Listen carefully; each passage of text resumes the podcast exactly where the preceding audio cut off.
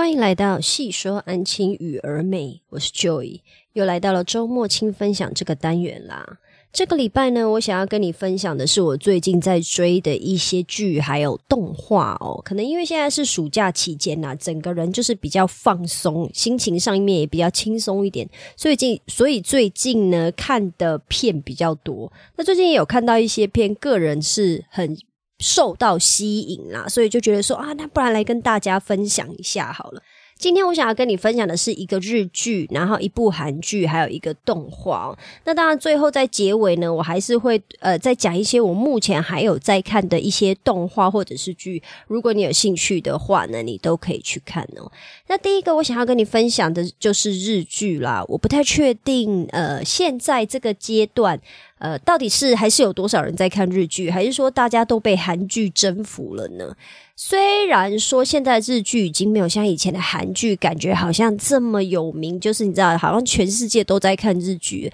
但我本人呢，其实还是多多少少偶尔会看一下日剧啦，因为日剧的呈现方式啊，还有他们的就是比如说音乐啊，还有故事的内容啊，其实在某种程度上面还是蛮吸引我的。毕竟我是就是呃以前那个年代的时候呢，呃。我在我求学时期，那时候最多人看的就是日剧了嘛。那当然，相对的，我也是被影响到，就是看日剧这件事情呢，有多少烙印在我的生命经验里面哦。所以我个人其实是蛮喜欢看日剧的，尤其是只要是我喜欢的演员的日剧呢，我几乎都会找来看哦。比如说，我个人很喜欢天海佑希哦。如果你是我这个年代的人，你应该可以知道天海佑希是谁。他演的片呢，我。很多几乎都会找来看，除非那个剧情内容我真的实在太没有兴趣，不然大部分只要是跟呃推理悬疑有关，或者是开心那种搞笑的喜剧类的日剧，我都一定会拿来看哦。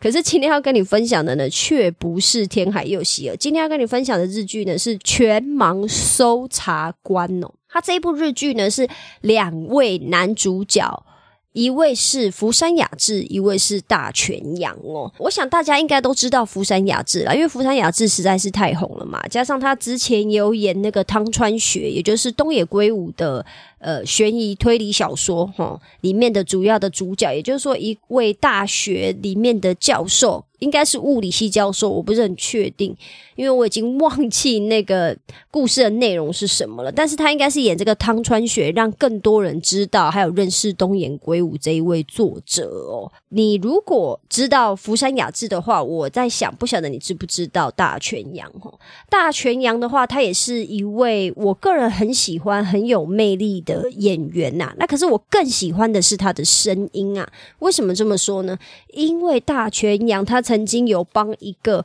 我最喜欢的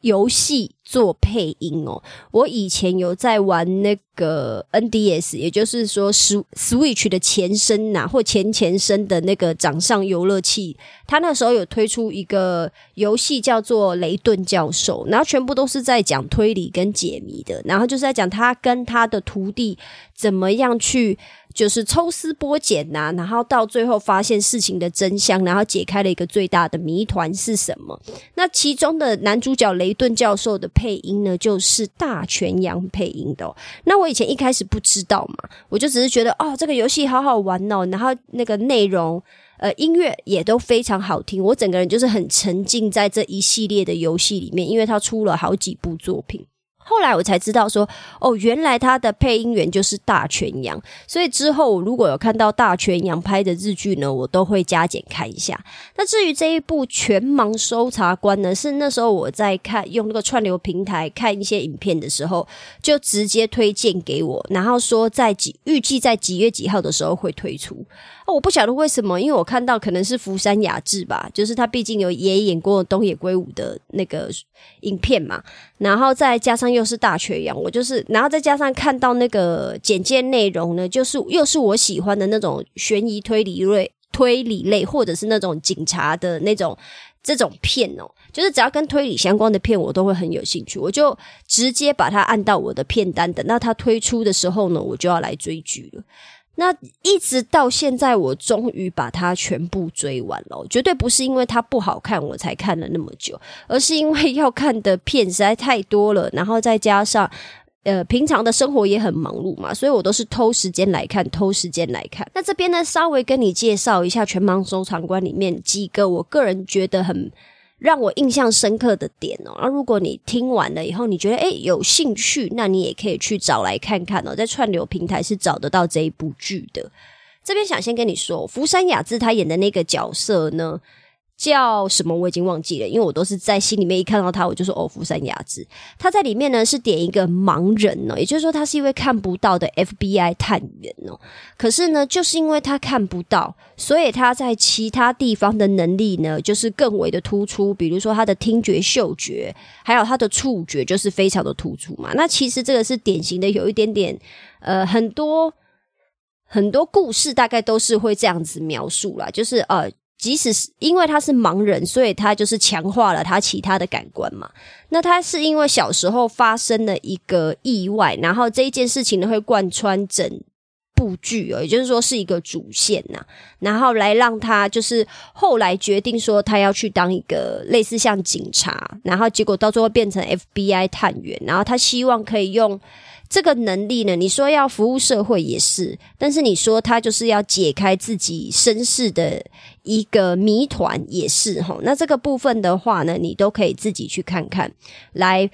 就是到最后呢，跟着一样嘛，就是跟着故事的内容去走出来，去找出来说哦，原来是发生了什么事情哦。那我觉得其中对于这一个。角色我印象最深刻的大概就是在刚开始的第一集跟第二集吧，因为他跟大泉洋，大泉在里面的角色叫做新太郎，爱心的心哦，新太郎。FBI 的这一位福山雅治呢，利用他自己的权利，哦，然后请美国政府就是要指定说新太郎，新太郎，呃，指定大泉洋来当他的呃助手，也不能讲助手啊，就是来当来当他的搭档，来当他的搭档。结果他们中间就是当然就是解决了一些案子嘛，然后福山雅治用了他自己一些特殊的手段，然后那个时候大泉洋就跟着福山雅治讲说：“哦，没有想到，就是意思就是类似说，没有想到你是个盲人，但是却有你的心机，就对了。他在做一些事情的时候，其实是会用一些小心机跟小手段的。然后福山雅治呢，就跟着大泉洋说，就是就算身体有残缺，其实我也只是人。”然后我一定也会去做一些，就是我跟一般的人没两样啦，我就当然也是会做一些对我自己有利的事情。但意思是这样了，句子不是这样，那意思大概就是这样。那我看到那边的时候呢，我当然就是心里面有一点觉得说，哇，我从来都没有想过这种事情耶，因为我们看到一些身体有残疾的人的时候。我是不确定其他人呢，但是我自己心里面会自动把它归类在可能他因为身体有残缺嘛，所以他是属于比较弱者的，就是比较弱势的那一方，而不是说我比他好，不是这一种，是他会相对的比较需要帮忙，就不会再去想说哦，他其实也是人，他也是会做坏事，做对自己有利的事情。的后面的这些想法全部都没有，我就是只有停在哦，他是属于比较弱势的人而已。然后是不是心里面也相对会有一种哦，既然他是属于比较弱势的人，诶，是不是也会觉得他就是比较人应该要比较好、比较 nice，或者是属于比较正直的那一种人嘛？其实我从来都没有思考过这件事，是看到福山雅治说的那些话以后，我才想说哦，好像真的是这样诶，我们也不能因为今天对方。比如说看不到啊，行动不便啊，我们就说，我们就认定对方是一个好人嘛，只是比较可怜而已，好像也不能这样想。所以我觉得看到这一个部分的时候，我个人觉得蛮有趣的啦。那福山雅治的角色设定是这样嘛？大泉洋的角色设定呢，就是他，我觉得他也。不输给福山雅治啦。大泉洋的角色设定呢，是他其实是养子哦，他是被领养到警察世家里面的一个养子。那他有一个更惨烈的身份，就是他的爸爸是杀人犯哦。也就是说，警察把他的儿子呃，把他的爸爸抓起来关到监狱以后呢，就认养了这一个儿子，领养了领养了这一位小孩，然后当自己的小孩，然后这个小孩就变成警察就对了。可是他一直很痛苦，因为他知道自己的爸爸是杀人犯这件事情，所以他比任何警察都还要嫉恶如仇。已经到了一个他其实会用一些小手段，因为他如果确定。对方就一定是坏人的话，他不在乎有没有走正常的管道，他都一定要让对方可以被绳之以法哦。那我觉得这个角色的设定呢，其实你说真的是有一点点老梗呐。但是我必须要说哈，我今天介绍的大概只有韩剧那一部，我觉得不算老梗。那也可能是因为我看不够多。可是另外的动画呢，也是属于比较老梗的。也就是说，我个人呢，在看剧这一块呢，我会很容易的被一些。很老套的情节吸引，即使我自己都知道说啊，这个情节好老套，但我还是会觉得看得津津有味，很可能很容易被这种套路所吸引吧。也就是说，呃，两位男主角其实都有各自。背后的一个可怜心酸的故事，然后我们透过了这一部日剧，我们慢慢的去了解，还有认识这两个人的魅力哦。我觉得是我个人真的是蛮喜欢的，加上他又是用呃推理悬疑去包装这一部这整条整个故事嘛，就是最中我的点呢。那其中呢，我来讲一下有两集我特别有印象的。你呃，故事的主线我当然就不讲了，因为故事的主线就是在讲他们两位。呃，到底这中间要怎么样，就是去彼此互相合作啊，破案，然后一直到最后的大结局嘛？那我这边就稍微讲一下，其中有两集的故事，我印象很深刻的，都是在呃，有一集是在讨论日本的社会现象，也就是说电车上面的色狼的现象。那刚好我在看这一部呃这一集的时候的那个附近的时间点呢，也看了那个 YouTuber 插机哈，他在说。电车的一个案子就对了，它主要最主要就是在讲说，如果你今天是日本的男性，那你在呃，就是社会或者是生活上的某一天，你被就是有点类似说被指，嗯，怎么讲？就是有人说你就是是电车上面的色狼啊，你几乎有百分之九十九的可能。都没有办法翻身，然后也没有办法为你自己找回清白哦。就是实际上，其实如果你不是色狼，但是你却被呃。电车上面的民众指认说啊，你就是色狼的话，你其实是翻不了身的。然后那时候看那个叉机的介绍的时候，就是有在介绍说，日本有其中有一个案子就是这个样子，然后好像追溯了好几年吧，是不是有到十年？然后一直到最后才真的就是澄清了说，哦，原来当初真的是误会一场，他真的没有就是去偷摸人家的屁股。那可是这个举证的过程非常的辛苦，也非常的花钱然后那时候我看到这一部的时候，呃，看到这个介绍的时候，我就想说，哇塞，那日本就是在这个部分，如果今天真的遇到这种问题，还好我不是男生啊，所以就算我去日本的话，我应该也不会，应该也不会遇到这种问题啦。只是就觉得说，哦，这样子的生活形态其实有点辛苦。结果刚好。全盲中长官里面就有一集是讲到这一个，可是不是在讲呃被诬告哈，而是在讲电车上面就真真确确实实的有这种电车色狼的案件，然后其中呃甚至他们还同伙，就是说有好几个人就约好说我们今天要在哪一台车下手，类似像这样子的一个案子。我只是觉得说啊，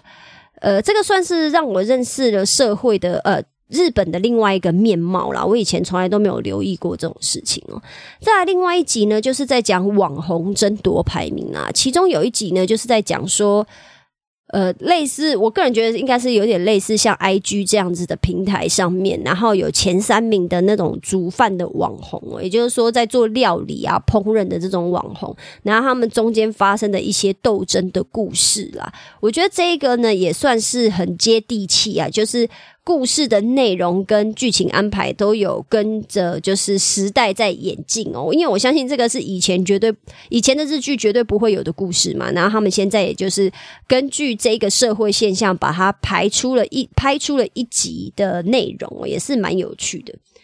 那最后呢？最后呢？我想要跟你讲的呢，就是说，其实这个故事的呈现，就是像我跟你讲的，它的主主轴其实是有一点老梗的。也就是说，两位主角呢，都有好像一个看似心酸跟心酸跟悲惨的过去，然后我们要怎么样去认识他们嘛？可是这中间的呈现还有故事的内容，我个人又觉得算是有出乎我的意料，尤其是在大结局的时候。大结局的时候，我真的差一点要哭了。我看到。最后某一些画面的时候，我也是跟着有一点小激动呢，然后觉得说我可以体会，呃，不能讲我可以体会，应该要讲说，如果我是你的话，我应该也会像你这么激动，哭成这个样子哦。所以我觉得，如果你最近呢，刚好。想要尝试一下韩剧哦，或者是你也喜欢福山雅治或大泉洋的话，我都很推荐去看这一部《全盲搜查官》哦。那《全盲搜查官》就是我今天最主要想要推荐的内容啦。那接下来推荐的两部呢，就是比较有一点像是插花一样的，就是稍微讲一下而已哦。接下来我要介绍的呢是韩剧的《恶鬼》哦。其实我完全不知道这一部韩剧，我是在。追一些其他的韩剧的时候，我不知道怎么样，我的 iPhone 就是这么的厉害，会在我搜寻一些页面的时候，自动又跳出来一些韩剧的介绍。结果就发现《恶鬼》这一部韩剧，它是一一真的是一匹黑马。我就看那个什么呃，就是韩剧的排名榜，它竟然已经是第一名好几周了。我就想说，哎。既然是第一名的话，我们当然就是多少要相信一下公众的力量嘛。很多人在看的话，我相信他的内容应该不差。只是说他又讲他在讲恶鬼，我就想说，完了不会是恐怖片嘛？我就稍微去看了一下简介，就是哦，果然是在讲恐怖片。简单说呢，就是男女主角都看得到鬼，那男主角要怎么帮女主角去就是克服一些困难还有事情，然后等于也帮自己就是解开一些谜团。那如果你有就是有在听我之前的 podcast，就是多少有介绍一下我喜欢的故事类型的话，只要是跟推理相关的，我都会有非常高的兴趣，愿愿意去试试看哦。所以这一个恶鬼呢，我就是想说，哇，他已经人气第一名了，又有推理，可是它里面有一个我的大忌，就是跟鬼有关的。我个人是非常害怕跟鬼相关的故事的。如果你说今天只是杀人这种。有点类似像虐待类的这种，你要我看，比如说像夺魂剧啊，我真的还是可以去电影院看的。可是只要是讲跟鬼有关的呢，我原则上是打死不会碰的。那我就想说，啊，好吧，好吧，算了算了，诶，我就真的很勉强的，就是看。一小集好了，就是看一点点。如果说它里面的气氛的营造真的太可怕了，我真的没办法继续看下去，我就会放弃这一部韩剧了。诶，结果殊不知，其实，在看的时候，当然它还是很可怕，它真的是蛮可怕的。可是，呃，很多里面单元。单元剧哈，也就是说，它每一个小故事到最后在揭开谜团的时候呢，都会发现说，其实这些恶鬼背后面的一个故事是什么。那也就是说，只要是它后面有一个很